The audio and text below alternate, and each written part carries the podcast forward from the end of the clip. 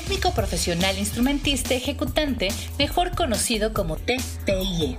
Es la carrera del IPBA que desde hace más de 15 años le ha dado la oportunidad a cientos de estudiantes de dar un paso adelante en la profesionalización de su trayectoria musical. Desde entonces, muchas canciones, vivencias y egresados han pasado por las aulas del área de música del instituto. Estas son solo algunas de esas historias. Comenzamos Talento TPIE, un podcast del Instituto Potosino de Bellas Artes, con Héctor Ramos y Juan Pablo Rivera. Hola, ¿qué tal? Bienvenidos a un episodio más de Talento TPI, el podcast de la... Eh, perdón, 5-4, voy a volver a grabar. 5, 4, 3, 2. Hola, ¿qué tal? Bienvenidos a Talento TPI, el podcast del Instituto Potosino de Bellas Artes. Yo soy Héctor Ramos y les doy la bienvenida a un episodio más. Y como siempre tengo a mi compañero y amigo Juan Pablo Rivera aquí para que nos ayude con las preguntas de Adeveras. Juan Pablo, hola. Hola Héctor, ¿cómo estás? Muchas gracias nuevamente, pues este viernes entrevistando a uno de nuestros talentos de TPIE. Así es. Héctor. Y hoy, y hoy tenemos precisamente a un talento, a una recién egresada de, de TPIE. Eh, tenemos a Circe Segura. Muchas, muchas gracias Circe por acompañarnos y por dejarte entrevistar. Al contrario, muchas gracias a ustedes. Buenas tardes a todos. Bienvenidos a este podcast de viernes. Así es, viernes musical en, Bellas Artes. Y pues bueno, eh, Circe, nos gustaría que, empezáramos, eh, como siempre, ¿no? Que tenemos este, eh, el minutito del Lego, el minutito del currículum, que nos cuentes un poquito de ti, ¿no? De, quién es Circe, eh, cómo, cómo, cuál ha sido tu trayectoria en, planos musicales, para que la gente pues te vaya ubicando y sepa por qué estás el día de hoy aquí. Claro, cómo no, muchísimas gracias. Pues de entrada puedo decir que la música ha sido parte de mí desde niña, eh, por herencia. Mm, mis abuelos, era, mi abuela era pianista, mi abuelo violinista, todo amateur. Eran de esas familias antiguas que parte de su formación tenía que ser eh, cualquier tipo de arte, en especial la música, la pintura, incluso los idiomas. Yo nací en la Ciudad de México y por herencia mi padre eh, mantuvo esa disciplina de la música. Eh, él tocó el piano y no lo heredó. Este, él continuó con esas eh, conductas de que parte de la formación de nosotros era dedicarle unas horas de nuestro día a practicar algún instrumento y los que hubiese en casa era la guitarra, algún teclado, eh, y mi papá siempre lo mantuvo, aunque nunca se dedicó a ello profesionalmente, siempre tuvo el amor por la música. Yo lo recuerdo muy niña, que sus tardes era llegar a encender su teclado y tocar piezas que yo creo que eran de tiempos de su mami, eh, que lo hacían llorar mucho, era muy sensible. Entonces, de ahí eh, nace en mí o tal vez se desarrolla en mí ese, ese gusto, ese encanto por la música y continué eh, practicando. Mi hermana también estudió piano en el Linda, en la Ciudad de México. Ella fue mi primer maestra. Entonces, eh, la herencia es, larga. Eh, nadie se ejerció como profesional. En algunas ocasiones dieron clase de música, incluso yo. pero en esta etapa de mi vida yo quise hacerlo de una forma más profesional. Por eso mi interés de ser parte de, esta carrera que es una gran alternativa para todos los músicos eh, que fuimos en un momento dado amateur y para empezar a hacerla más formal me parece una gran alternativa. Excelente, Circe. Eh, esa parte que me cuentas de, de cómo llegaba tu abuelo eh, y que era una persona muy sensible, pues yo creo que se refleja precisamente en los que en la gente que los que hemos tenido oportunidad de tener ese tipo de, personajes en nuestra vida, ¿no? Yo te lo digo porque, bueno, mi padre y mi madre, ambos, pues bueno, ya son, eh, mi padre falleció el año pasado, pero eh, siempre con una, un gusto por la música eh, pues antigua. Él no tocaba el piano, él más bien le gustaba mucho cantar y compuso algunas canciones, pero siempre esa sensibilidad de llegar a las lágrimas, ¿no? O sea, de, de escuchar una canción que les recordara su infancia, su juventud, el momento en que estaban con su, con su familia, eh, tantas cosas que vivieron históricas que obviamente, pues bueno, los dejaron marcados para toda su vida y que les arrancaban las lágrimas de, sus ojos. Y bueno, dice, pues eh, me gustaría continuar con, una siguiente pregunta y ¿cuál fue tu primer impacto con la música? ¿Qué edad tenías? Eh, que tú recuerdes ese momento en el que dijiste, wow, la música es y será parte de, mi vida. O sea, ¿en qué momento sucedió esto? Mm, me parece que se integró a mi vida de una forma más completa cuando tenía 14 años. Eh, em, empecé a estudiar, tuve un maestro de batería a mis 14 años y yo me di cuenta que la música, aparte de ser sonidos eh, articulados, afinados, el ritmo era parte de ello. Yo siempre tuve el contacto con el piano desde muy niña, pero cuando descubro este instrumento, la libertad que ofrece, eh, me sentí fascinada. Creo que fue entonces donde pude entender que la música podía ser expresión. O sea, yo sabía que era un, una técnica, yo entendía que tenía que, manejar ciertas rigurosidades, pero con ese instrumento descubrías otra parte, que era mucho más libre. Eh, dado que empecé estudiando con mi hermana y por la educación que recibí, que era eh, un tanto ortodoxa, ese instrumento me dio mucha pauta a que yo pudiera hacer lo que quisiera. Entonces, eso me recuerdo, aparte de que desde los ocho años empecé a tocar a veces de oído, eso sí recuerdo que les asombraba a mi, a mi hermanita que yo tocara algunas piezas sin haberlas leído siquiera. Entonces, me, me, trae a, la memoria ahorita ese, ese momento en donde yo le empecé a pegar a los tambores y supe que ahí sí había reglas, pero que podía brincar algunas. Entonces era, era, era muy grato tocar ese instrumento para mí. Mira qué bien. Yo creo que el oído musical es la, principal herramienta, o sea, eso yo estoy muy convencido de que, nuestro oído debe ser y es la principal herramienta para los que somos músicos, ¿no? Imagínate sin oído, bueno, sabemos lo que, lo que algunos personajes de la historia de la música, uno de ellos el más controversial, pues Ludwig van Beethoven, que eh, perdió el oído precisamente ya eh, pues en, los últimos años de su vida y eh, pues fue para él un, momento crítico y a pesar de eso, él siguió obviamente pues componiendo y, e hizo mucho todavía por la música. Él siguió componiendo, siguió tocando su piano, siguió dirigiendo. Pero bueno, al momento de que pierde el oído, pues es un problema bastante, pues ya, ya lo dije, crítico. Y eh, creo que es cuando más su, su carácter se le se hace más eh, explosivo, ¿no?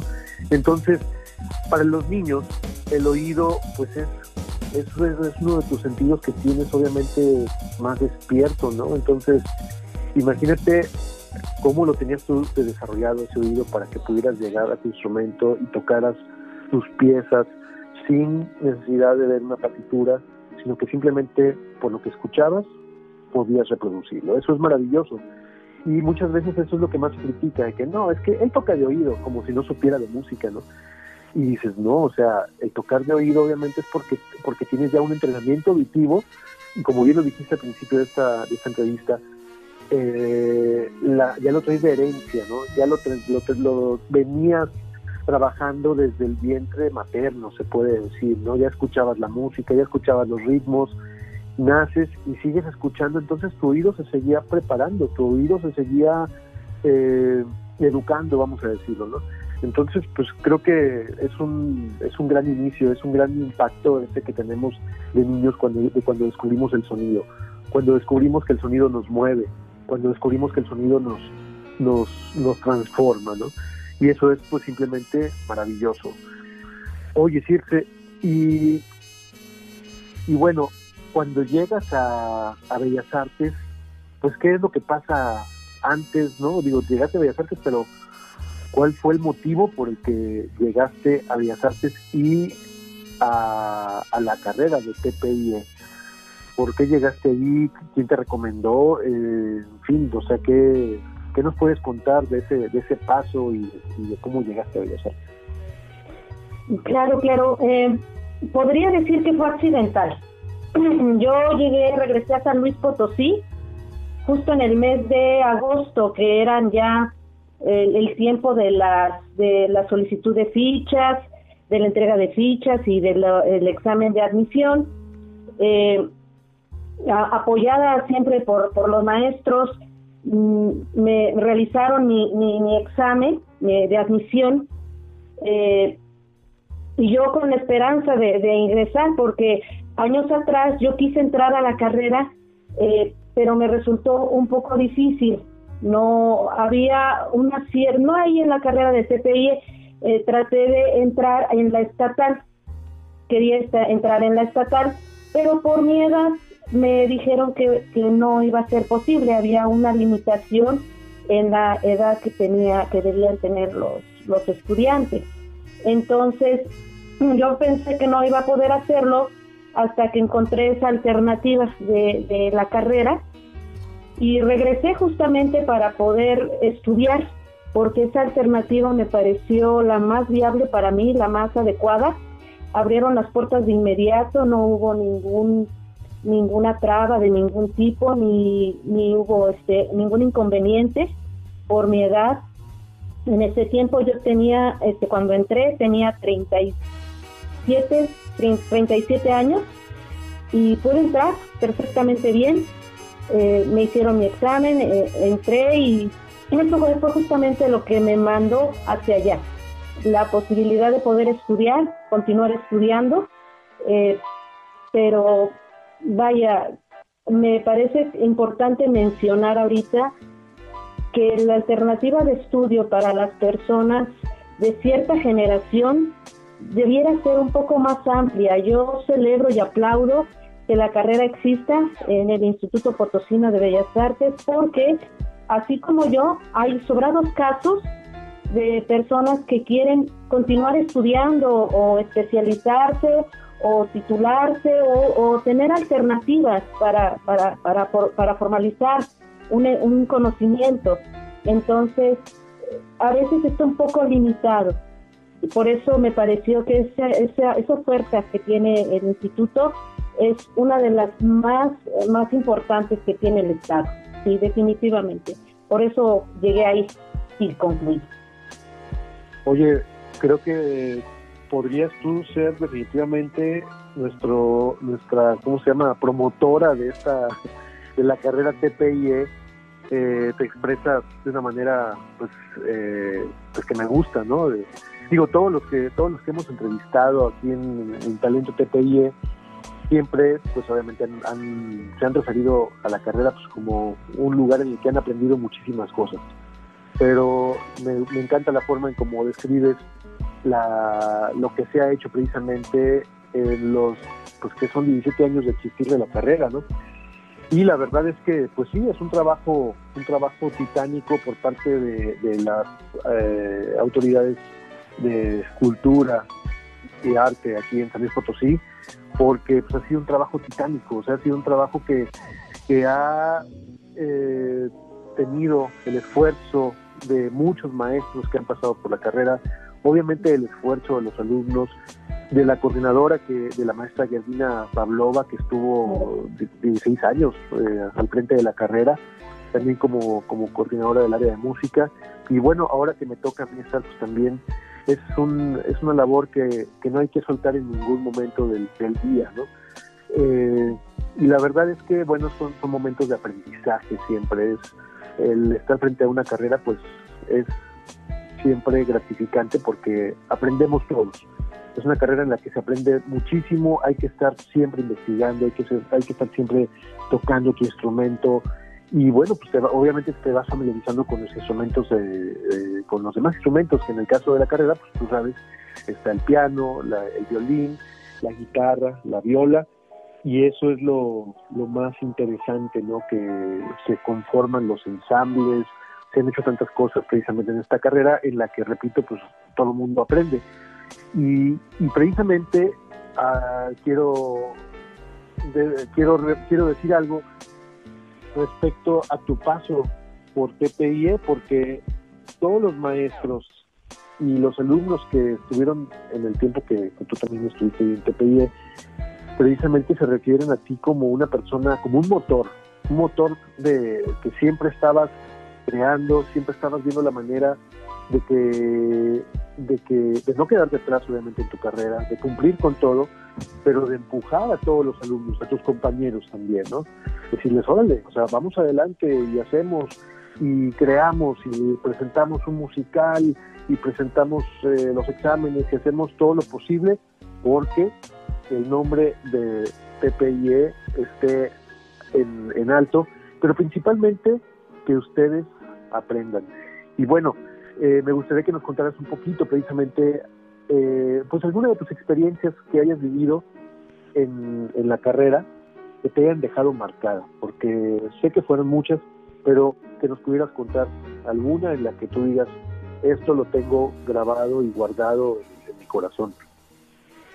Mm, claro, bien menciona, son muchas.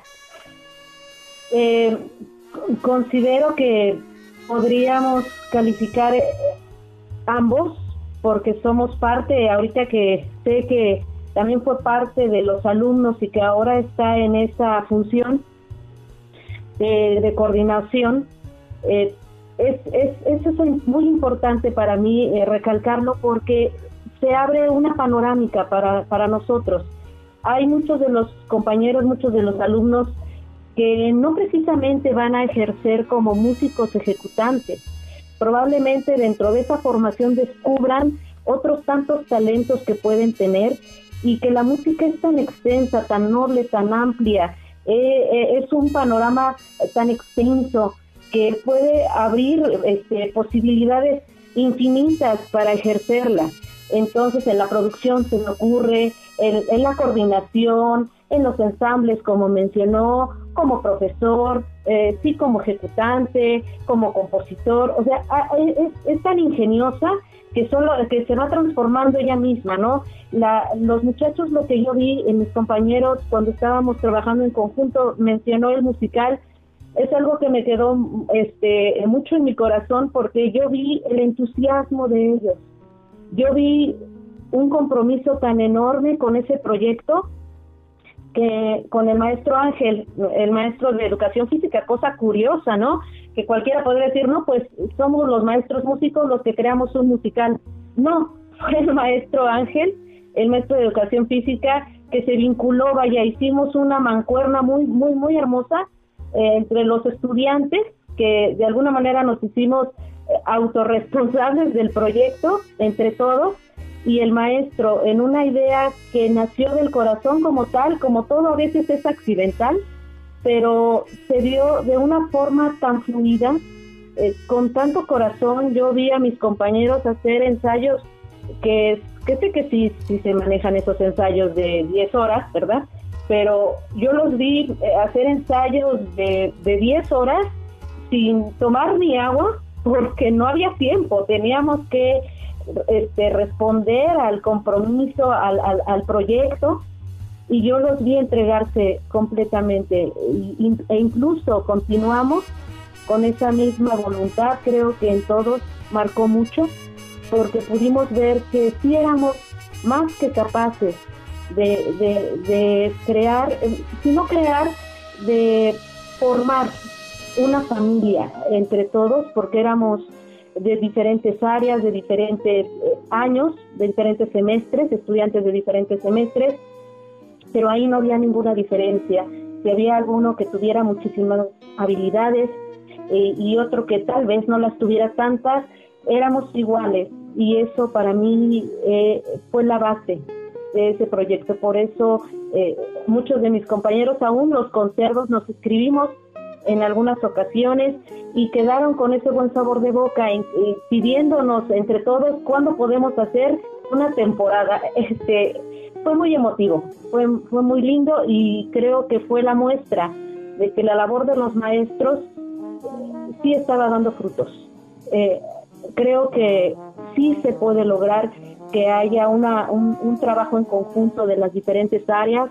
Teníamos eh, una visión bastante este, ambiciosa de llegar a hacer un, un, trabajo entre músicos eh, y las diferentes áreas que maneja el instituto, que son varias, y poder hacer un, proyecto que abarcara todas las disciplinas que ofrece el instituto. Hay mucho talento, hay mucha capacidad, hay mucho amor por, por, el trabajo.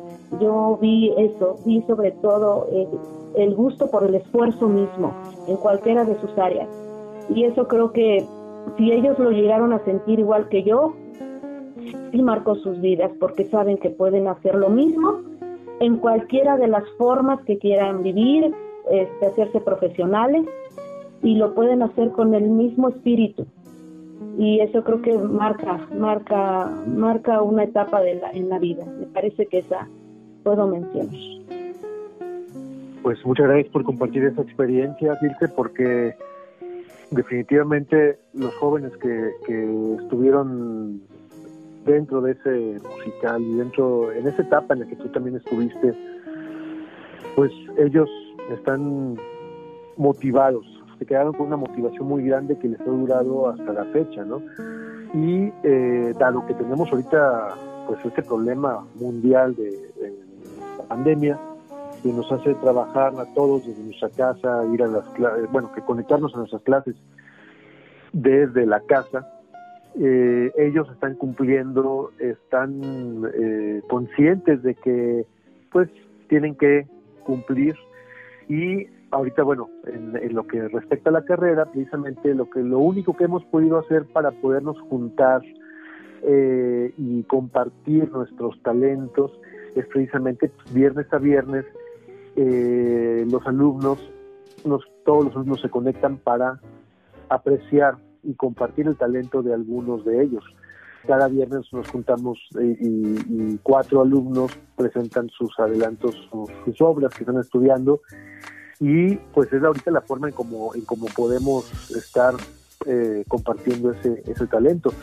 Pero la verdad es que están muy motivados los muchachos, están, ellos están esperando el momento para que podamos otra vez ensayar, vernos en los salones, poder caminar, subir las escaleras del Instituto Potosino de Bellas Artes y seguir realizando cosas como estos, como este proyecto que les tocó a ustedes eh, desarrollar.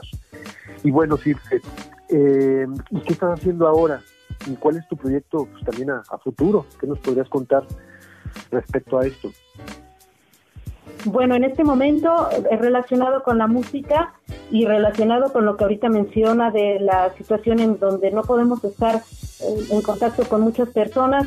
En, la zona donde vivo, eh, les ofrecí que podíamos hacer, este, darles clases a los niños o a las personas que están aquí para evitar que haya una mayor exposición. Entonces, estoy haciendo eso me encanta, me encanta dar clases, me gusta mucho. Eh, me llena mucho ver a, los demás hacer algo y, y, verles la expresión de emoción cuando logran hacer algo que antes no podían. Creo que creo que es una vocación mía, me parece. Entonces estoy haciendo eso por el momento. Sigo sigo estudiando y a través justamente de, de, las plataformas, ¿no? De las que pueden haber y precisamente por la práctica que estuvimos eh, en el último semestre que yo estuve cursando en el semestre anterior, es, ahora sí que me forzó un poquito a, aprender a manejar la tecnología, cosa que yo no la manejaba, y creo que descubrí muchas cosas. Y estoy tratando de continuar estudiando a través de ellas, porque eso sí, me encanta estudiar y eso es lo que hago, alterno ambas cosas, estoy trabajando también pero ofrezco esa alternativa aquí en, en, la, zona en donde vivo y sí ha habido muy, muy buena respuesta. Eh, veo, este, doy clase a algunos pequeñitos y, y van muy bien. Así es que sigue habiendo la cadena, ¿no? La cadena, eh, sí, eso no, no se detiene. Definitivamente, y, y eso, que tener siempre la manera de compartir nuestro conocimiento y hacerlo con gusto, porque hacer el, compartir nuestros conocimientos debe de, debe de ser siempre pues, con amor, con cariño, con respeto, para, para que esto siga avanzando, para que, para que los niños principalmente se sigan formando en el camino de las artes, ¿no? Que, pues cabe mencionar que nosotros que estamos dentro de este, de este rubro, pues vemos que es siempre formativo para los niños. es una situación que todos los papás que tienen a sus niños eh, deben de tener en, deben de tomar siempre en cuenta de, destinar una parte del tiempo, una parte de su dinero a que el niño tome clases de pintura, de música, de danza, de escultura, en fin, hay tantas cosas. Precisamente el Instituto Potosino de Bellas Artes, pues tiene esas, eh, todas esas posibilidades para los niños, para adolescentes y para todas las edades, ¿no? Entonces, siempre es algo que hay que estar fomentando, la cultura y las artes, el leer un buen libro, el ver una buena película, saber apreciar un, cuadro, asistir a los, a los eventos de, de danza, en fin, son tantas cosas que siempre, siempre debemos de tener eh, en nuestras vidas para pues para seguirnos formando como seres sensibles como seres humanos eh, que, sepan apreciar todas estas expresiones.